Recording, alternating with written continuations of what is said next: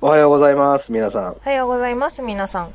あ、今日もいますね、竹子ちゃん。大丈夫ですよ。生きてますよ。 はい。あのーメールをいただいているということで、そうですね。はい。はい。読んでください。これ、ダイレクトメッセージですかね。そうです。消されてたまるかのツイッターの方に。来たやつですよね、きっとね。はい。で、あのー僕が気づかずにですね、申し訳ないんですけど、2、3ヶ月ぐらい放置してたメールです。あはははそうなんですね。ええじゃあ、ちょっと、そちらを。えーと、引き金さんもおっしゃるように、創作物の封印作品を取り扱う番組だと思い聞き始めましたが、2回目にして民族学的な話題になり、そうですね、これ随分放置してますよね、なんかね。そうですね。 えーと、あまたある封印作品紹介の書籍などとも差別化があり、興味深かったです。また、紹介者のちくひめさんが乗っている感じも伝わってきて、当初の引き金さんの意図とは違う方向かもしれませ んが、個分か人的ってくれてるじゃないですか、この人。何さんですかえーとね、アンパさんってういんう。アンパさんね。ううんん。すいませんね、お名前紹介遅れました。はい。えーと、内容に多様性があって面白かったです。これからもお二人の興味の赴くまま、多方面に向けての封印物を取り上げていかれることを期待しています。毎週の更新楽しみにしています。といなう。るほど。うん。ありがとうございます。 クレームってこ考えていいですかじゃあこれは。なんでで すかじゃあ、はい。あとあれじゃないですか。来てるやつあるって言ってたじゃないですか。あ、レビューですね。うえー iTunes で。何件か来てますけど、じゃあどうしますこれ。ん。どうします例えば、株太郎さんは、うん。え5つ星のうちの3つ星なんですけど、寂しいです。定期更新されていて、人気のお二人が聞ける、でも不定期になるのですね。っていう。いや、頑張りましたもんね。はい。あのー一人でね定期更新したので、5つ星に変えてほしいんですけど。ああ、そういうのもね、そういうお願いもありかもしれない。 ああとですね、えーミスタースポークさん。はい。通学時、下校時の楽しいお供です。毎週月曜の朝はもうこの番組で決まりですね。引き金先生が紹介された漫画は毎回しっかり復習しています。ちくひめ先生もお声から察するに綺麗な方なんだろうなと思います。特撮昭和アニメ好きな私としてはぜひウルトラセブン12話や日本テレビ版ドラえもんを紹介してほしいです。お二人ともお体に気をつけて頑張ってください。応援しています。ということですね。すごい長い。ありがとうございます。はい。美人なんですかいや、なんかもう、本当ダメですよ。もう病ダメ人、ただの病人ですよ。気になる方は、じゃあ、ツイッターのちくひめさんのね、あの、ハウステンボスではしゃいでる写真あり ますんで。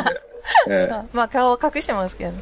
僕が一人で録音してあげてる日にはしゃいでる写真ありますんでね。そうそうええ皆さん見てくださいね。じゃあですね、はい。えー、レビューを今回総ざらいスペシャルということで、はい。 1件目から読みますね。おー、ついに。はい。はいえー、アマンさん。はい、アマさん。 本当に恵まれている、えー人気ボッドキャスターのちくひめさんと引き金さんがお互いの膨大な情報、知識、記憶の引き出しから、とっておきのディープでマイナーな一般人の前からは消されてしまったお話を披露してくれるという、稀有な番 組。これを聞ける人は本当に恵まれています。なんかすごいですね。はい。ありはい。ありがとうございます。ありがとうございます、アーマンさん。いつもね、あの、ブログの方にもコメントくれてますんで。先週もね、であはいれしましたよね。すいません。じゃあ、え2件目。はい。海いちごさん。海いちごさんえー面白いです。更新楽しみにしてます。えー続きまして、女性さん、ギスってる。なんか聞いてて怖いし、ハラハラするから嫌 です。というですね。はいまあね、そうあなの。のーコンビネーション的には良くないですよ。そうなんですかね。はい。まあ、実際ね、うん。会ったことないですからね。っていうのがやっぱありますんで、うん僕もね、前、先週から言いましたけど、やっぱり、同級生同士のポッドキャストの方が好きなので、うんうん。仲いい感じがするな、こいつらっていう。入りてえな、ここにっていう方が好きなんでね。やっぱりじゃあまあ、つ時間がそのうち解決するかもわかんないですね。あの、最初よりは全然仲良くやってると思いますけどね。と思いますけどね。うん。うん。そうですね最初、はい最初もそうですかあんまり気になってないんだけど。うん。うん。まあちょっと気使ってる感も減ってきて、はい、良くなると思うんですけどね。まあ気長に見てやってください。はい。はーい。で、ダンホさん、おもろいです。以上ですね。はい。はい。太田ビーチさん。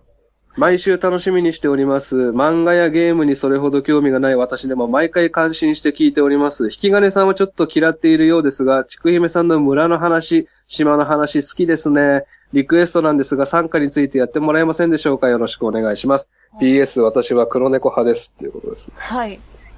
あ、この人ですか、なんか先週もう一人って言ってましたよね。先週、ミカエルさんっていう方が、参加、参加やってくれませんかって言ってて、僕が、何言ってんだこいつって言って、冷たい扱いしちゃったんですけど、えっと、参加は、多分、すっごい単純な問題で、この尺の分数に収まりきらないと思うんで、でおー、なるほど。実は自分のところのラジオでも、うん。さらに長くなっちゃうから、あの、うち1時間半とか撮ってるんだけど、それでもちょっと厄介だと思って扱ってないんですよ、今まで。うー。うんん。なんでちょっと、消されてたまるか的な分数だと、うんえっ、と、んんそれこそウィキペディアぐらいな感じでしかもう無理かもしんない。おーええあと結構あれなんですか揉める話題というか。まあ、その、ちょっと誇張されて伝わってて、実は大したことないっていうのが本当なんですけど、小説があって、その小説が誇張して書いたんで、実際はそんなになんていうの、幻の民族っていう感じの人たちがいたっていうのは怪しい。あーだから、なんだろう。そうですね。ちょっとその、じゃあどういう人たちかっていうところで、いろいろ触れちゃうところもあるかもしれないですね。ほーうん、触れちゃいけないというか、なんていうの、あんまり扱ったら、むもうねえっていうところに触れちゃうかもしれないから、まあでも、こん、2件、2人の方がリクエストするっていうことは結構まあ常識的なことなんですね。僕はもう初めて聞きましたけど。そういうのが好きな人はみんな多う分んす好きだし知ってる。まず最初にこれはとっつくテーマっちゃテーマだと思うんですけど、なるほど。だなんでちょっといつか別で、もし興味があるんだったらやるかもしれないんで、う。そうですね。はいえー気長にいつかやるかもしれませんと。はい。えー、でですね、かぶ太郎さんのやつはこれ読んだやつかなかぶ太郎さん。はい。あ、じゃあ、そうですね。一番最初に言ってる人ですね。あの、5全部つじゃつあけてくれる予定のある人だ。あ、なるほど。じゃあ全部読みました。はい。ありがとうございます。はい。じゃあ早速行かせていただきますが。はいえー、パーマンって読みましたパーマン、あの、アニメで見たことは、見たことアニメで見ました。見てました、見てましあのーまあ、アニメにはおそらく登場してないんですけど、はいパーマンって4号までいるじゃないですか。た。はいはい。猿までいますよね。猿は2号ですね。あ、そっか。あの、4号がデブです。あ、そうだ、そうだ。はい。パーヤンですね。はい、パーヤン。で、実はですね、5号っていうのがいるんですよ。へえ。はい。あの、最近、復刻されたパーマン完全版では多分僕はコンビニでちらっと見たんですけど、ええ5号の回もちゃんと保管されてたんですけど、5号っていうのは赤ちゃんなんですね。うん、うんえ、戦闘力どうなんですかね戦闘力強めですけど、あうの、ん会話ができないので、まあ割とブービーとポジション似てるんでそうですよね。被ってますよね。す。そう そうそうう。んなので、まあなかったことにされてるんですよ。はい。うん。完全版にはいるんですけど。で、まあ今回紹介するのはパーマン5号じゃなくて、えーパーマンの第1話なんですけど、はい。昔と今、まあ旧パーマンと新パーマンでは設定がガラッと変わってて、うん。あの、パーマンっていうのはスーパーマンの可愛い版ということでパーマンなんですけど、うーん。あのー正体が他人にバレてはいけないっていう、ここもスーパーマンと一緒で、あれえそのバードマンっていうね、あの黒いやばいやつからえ、えミツオが目をつけられて、 えお前がヒーローになるんだって言って。で、あの、正体が、もし他人にバレた場合、この私が持ってる脳細胞破壊銃で、お前をくるくるパーにしちゃうよっていうのが最初の設定だえと。怖い、怖い、怖い、怖い。はい。へこーっていう感じなんですけ拒否権ないじゃないですか。ど。ないんですうよ。んで、それがですね、最近発売されてる、あの、パーマンの文庫版とかは、動物に変えられてしまうよっていう設定に変わってるんですね。へえ、そうなんだ。なので皆さんが知ってる設定としては、この、こっちですね。動物に変えられてしまうっていう。その場合、どうなんですかねうん。あの、誰だっけ猿の。ブービー。うんあ、もう本当だ。おそこ気づかなかった。ね。もっとなんか、バッタとかになるのかな、ブービーがバレた場合ですようね。うん、ん。まあ、あと、その動物に変えられてしまうっていうことは動物が人間より下だよっていうことを言ってるんで、うん動物愛護団体からクレーム来るんじゃないかなっていうのもありますし。そうですよね。そこもありますよね。ね。うん。あ、それそうですね。もともと動物のやつがいるからこれ破綻してますね、設定として。でも、急遽変えたんでしょうね。この、なんか、設定まずいから、ああ、じゃあ動物でちょっとスッとこう、新しい方は、みたいな。そうそうそう。あの、ダウンタウンのまっちゃんが、うん。あの、サルカニ合戦で柿を取り合いするじゃないですか。はいはい。でも、あの、こっち側のカニ側には栗がいるんですよ。うんうん。味方に栗が。うん。栗がいるのに、柿を食べようとしてるカニって いう、ちょっと設定が 発端してんじゃねえかって言ってましたけど、そうですそれに近いですね。そうですよね。食べ物ですからね。あの、一緒そに。うそうそう。じゃあね、なんか仲間の栗も食えるんじゃねえか、てめえってことでね。で、えー、その三つはですね、この一連の話を聞いて、なるほど、おじさん、バードマンさんは精神病院から抜け出してきたんだねっていうシーンがあるんです。え ちょっと待って、ちょっと待って。なんでなんでで、痛烈な皮肉かなんか、それ。いやもうそうそう、わけわかんないこと言ってるから、あああ、おじさんは精神病院から抜け出してきたやばい人なんだねっていうコマがあるんですけど、それも変わってるんですよ。あ。だって結構、ね、なんか、そんなキャラだったんだ、最初。 え、F さんこの時ちょっとおかしいんですよね。そうなの。うん。それが最新の文庫版では、おじさんは僕をからかっているんだねっていうコマに変わってるんですけど。うんうんうん。うん。で、他にもですね、パーマンで結局単行本に収録されていないですね、人を発狂させる毒っていうのが出てくる、狂わせ屋っていう回があるんですけど、うん。それは入ってないんですよね。食わせや。はい。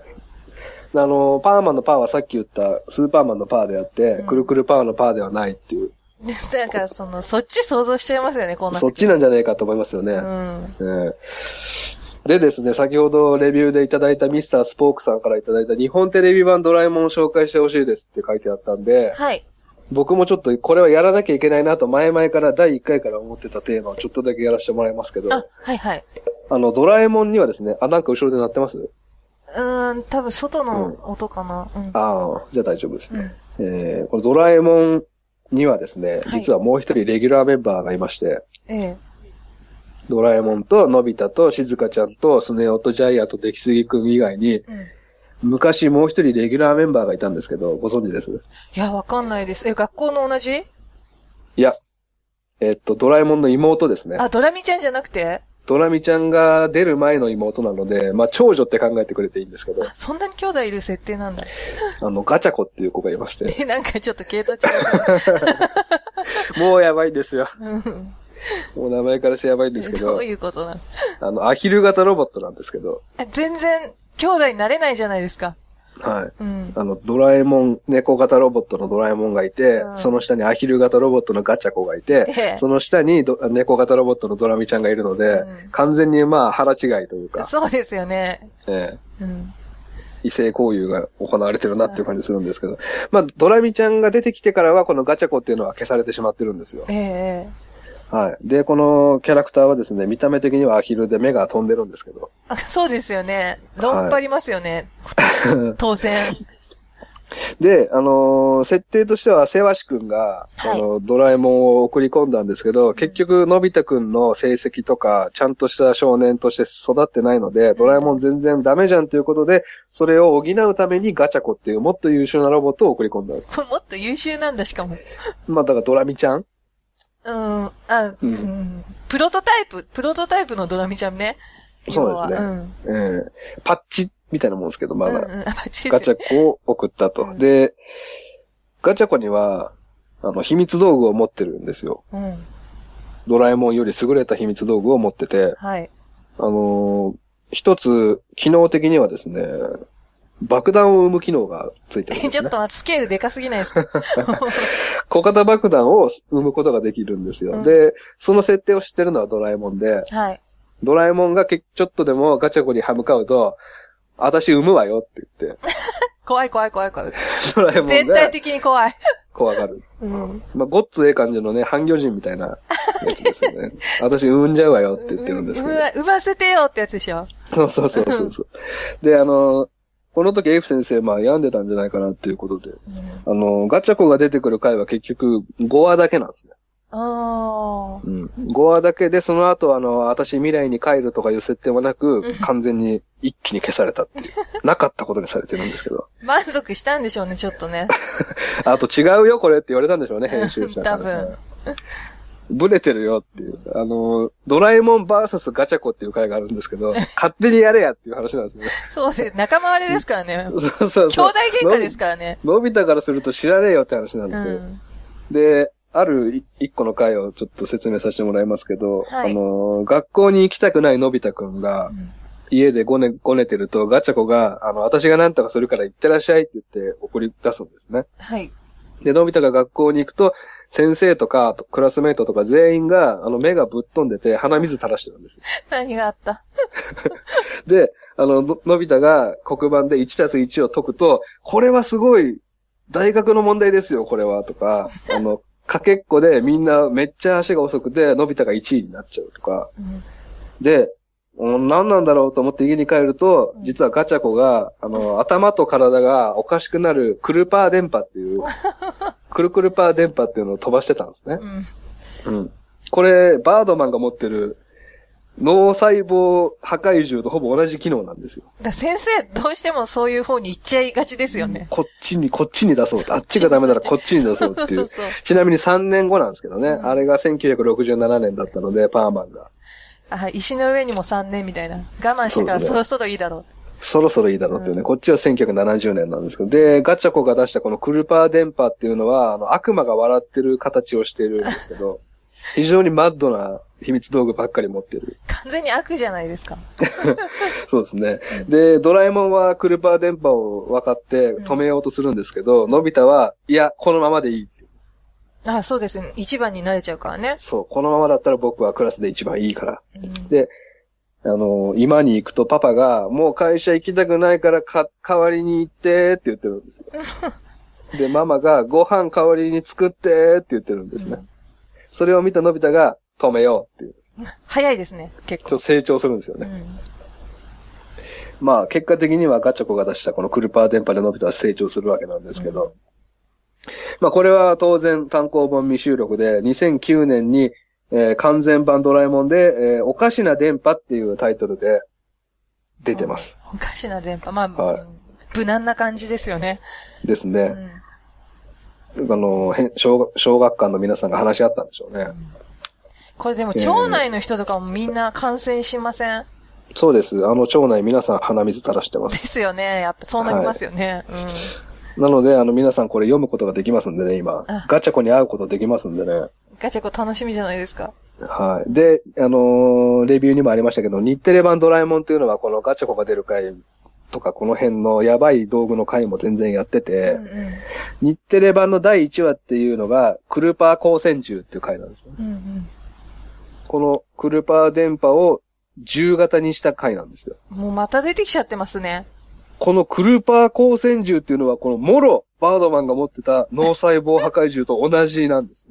どうしてもやりたいんだ、これをっていう。あるんでしょうね。なんかもう自分の中でかっちりした設定 が。これはもういけると。うん。クルパーはやりたいっていうことなんでしょうね。さすがですね。